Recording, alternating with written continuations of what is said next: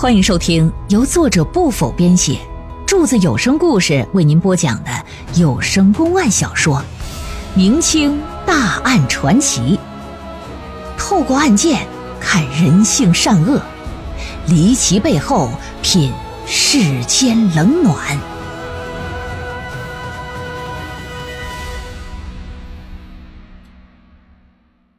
彭公案之回家的路。第二回，这找着找着呀，老何就来到一炊饼店。哎，在这儿呢，就跟人一形容说，这俩哥们儿啊，身高、长相、穿着，说见没见着过呀？炊饼店的老板表示说：“哎，你这么一说，好像我见过这小哥俩啊。说好像也是二十七号那天，有这么两个半大小子来我这买吃的。”我记得是买了四个炊饼，然后就走了。老何一听，赶紧问说：“那您知道他们走之后去哪儿了吗？啊，或者说还有谁见到过他们呢？”一旁的伙计就过来了，说是这样的：当天呢，有个叫做王家兴的人也来我们这儿买炊饼。你那俩儿子走了之后，王家兴随后也走了，或许他能知道上哪儿了。王家兴。住哪儿呢？住四里之外的王家屯。哎，你奔那儿去吧，你打听打听吧。老何一听，赶紧把马不停蹄，再奔王家屯吧。也找到王家兴了，可王家兴只说在炊饼铺里见过这小哥俩。出门之后，他就回家了，分道扬镳，也没留意那小哥俩哪儿去了。就这么的时间，到了这一年的最后一天，十二月三十一号了。早上起来，老何和陈氏正在家里边吃早饭，商量今天到哪儿找呢？哎，大外头啪啪啪砸门，就进来两个衙役，说通报个情况，在陈家坡发现两具尸体，一个十三四岁，一个十岁左右。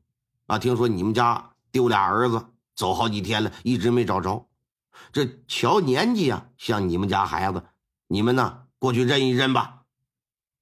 一听这消息，这两口子简直感觉是五雷轰顶啊！好半天坐在炕上捏呆呆都没回过神来。那你咋整啊？去吧！在去往陈家坡的路上，两口子是提心吊胆的。陈氏啊更是一路都在抹眼泪心里就默默祈祷，希望那两具死尸一定可别是自己的儿子呀。可是到现场一看呢，事与愿违呀！陈氏当即就昏死了。老何两个眼睛也是瞪得大大的，眼泪是哗哗往下直淌。果不其然，这俩男尸不是别人，正是金家两兄弟。再看那老大金庆国的脸颊、耳朵、咽喉处有明显的伤痕，金庆家的腰部有伤口。仵作经过验尸判断，俩人死亡时间应该是二十八号和二十九号之间。另外值得一提的是什么呀？哥俩的包袱和包袱里的东西都在，一样没少。由于现场凶手啊没有留下什么线索，所以说对于究竟是谁是犯罪凶手这一事，在陈家坡一带当时传的就沸沸扬扬了。由于西门瑞和王家兴都住在附近呢，他们又是啊最后见过这两个小哥们的人呢，所以说百姓们就都觉得一定是他们其中的某一个人干的。且说这老何和陈氏啊，丧子之痛那是悲痛欲绝呀。虽然说没有什么直接证据，但是为了给儿子报仇，讨个说法。还是将可能是凶手的西门瑞和王家兴给告到县衙去。由于这两个货不能自证清白，老爷呢就暂且把他们给关入大牢。但是也有人把何边生也给告了。告状之人是谁呀？是金家那边的族人。哎，他们认为一定是你这个继父，哎，把这两个小哥们给杀了。你的目的啊，就是想要霸占本属于这两个小哥们的家产。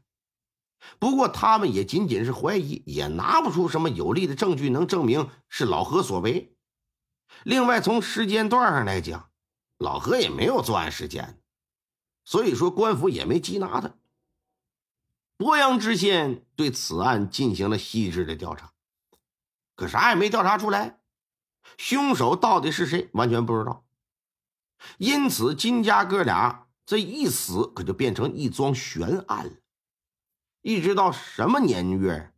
到了光绪三年，啊，你看老爷这是换没换，咱不知道啊。皇上可是换了。巡阅长江的彭玉麟到了江西，这彭玉麟呢，在当年也有彭青天的称号，而且此人断案如神，是名扬天下。话说这么一日，在涂江鄱阳县的时候。事先从官府处啊得知消息，这何边生和陈氏赶紧准备好状纸，当街拦轿，请求彭大老爷为他们儿子做主，说为我们找出真正的杀人凶手。彭玉林虽说愿意为民做主，为民解忧，可当时呢，人家也有公务在身。另外，你就算他浑身是铁，他能打几根钉子？那要是天底下老百姓有啥事都找他，他也管不过来呀。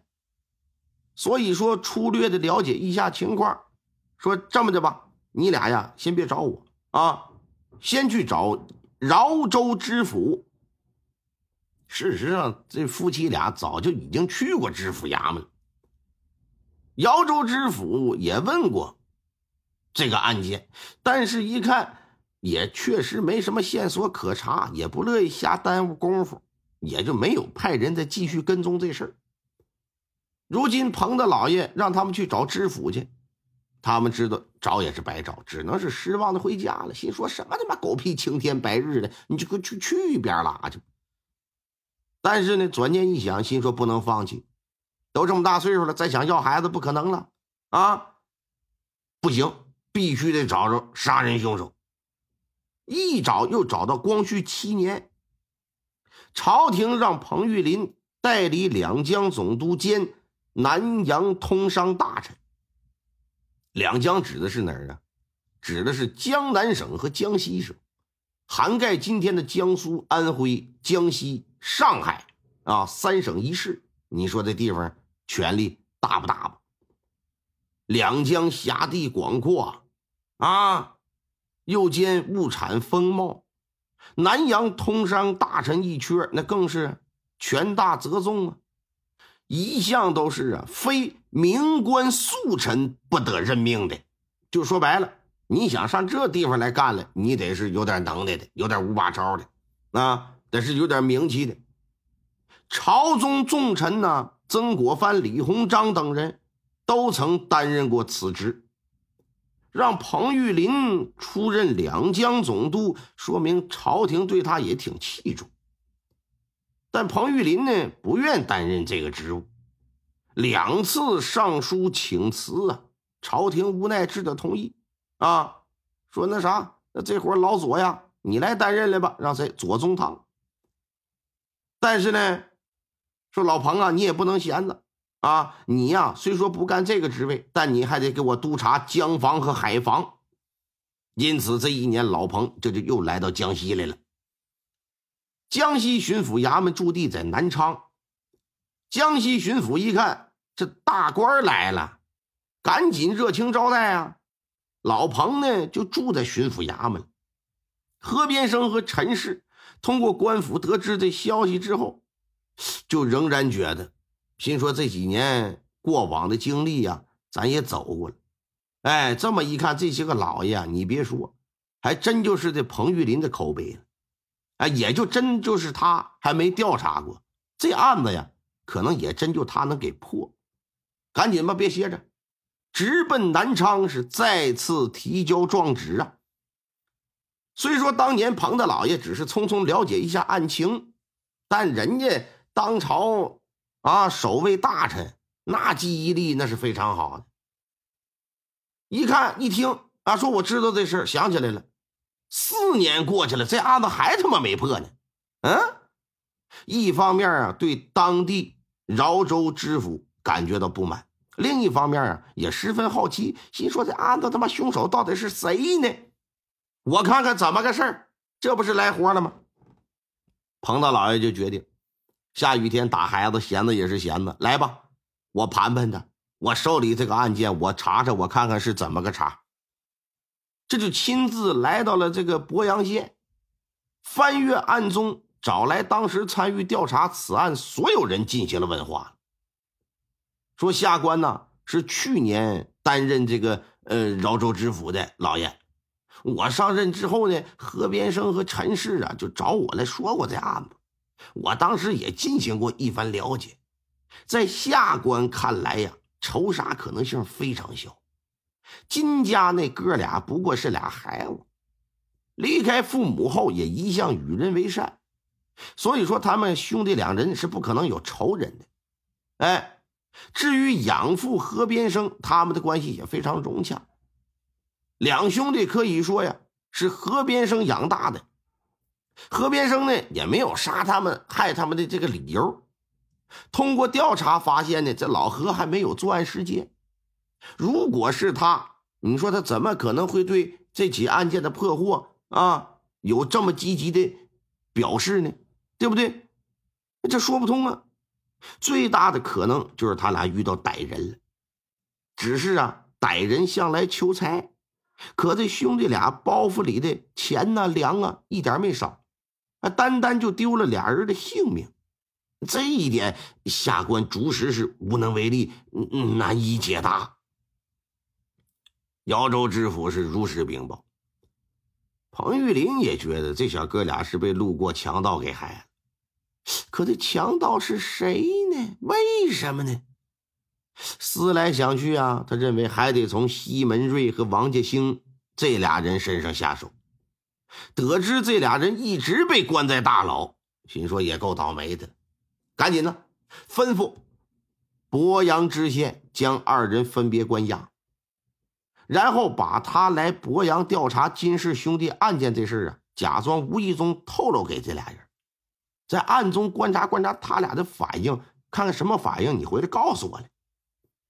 与此同时呢，老爷又派人详细调查一下这俩人啊各自的家庭情况，甚至还亲自到他俩家里去看了看。西门瑞和王家兴被分别关押之后，这狱卒就假装闲聊天，把这个彭大人来这儿调查金家小哥俩命案的事儿啊，就给透露出去了。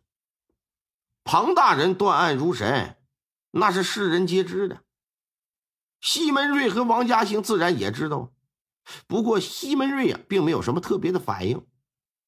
倒是王家兴啊，在夜深人静的时候唉声叹气，偶尔啊，嘴里还小声的念叨着：“哎呀，嗯，不好啊，嗯，不妙啊，完了！”就念叨这些个小三七话，甚至晚上偶尔还做噩梦给惊醒过。这就衙役赶紧把这情况汇报给彭大人，彭大人就认为杀人凶手十之八九是这王家兴，但是仅凭他的反应，显然不能给人定罪，没有确凿证据，是不是？于是乎呢，哎，这彭大人呢又想出一个奇招。听众朋友们，本集播讲完毕，感谢您的收听。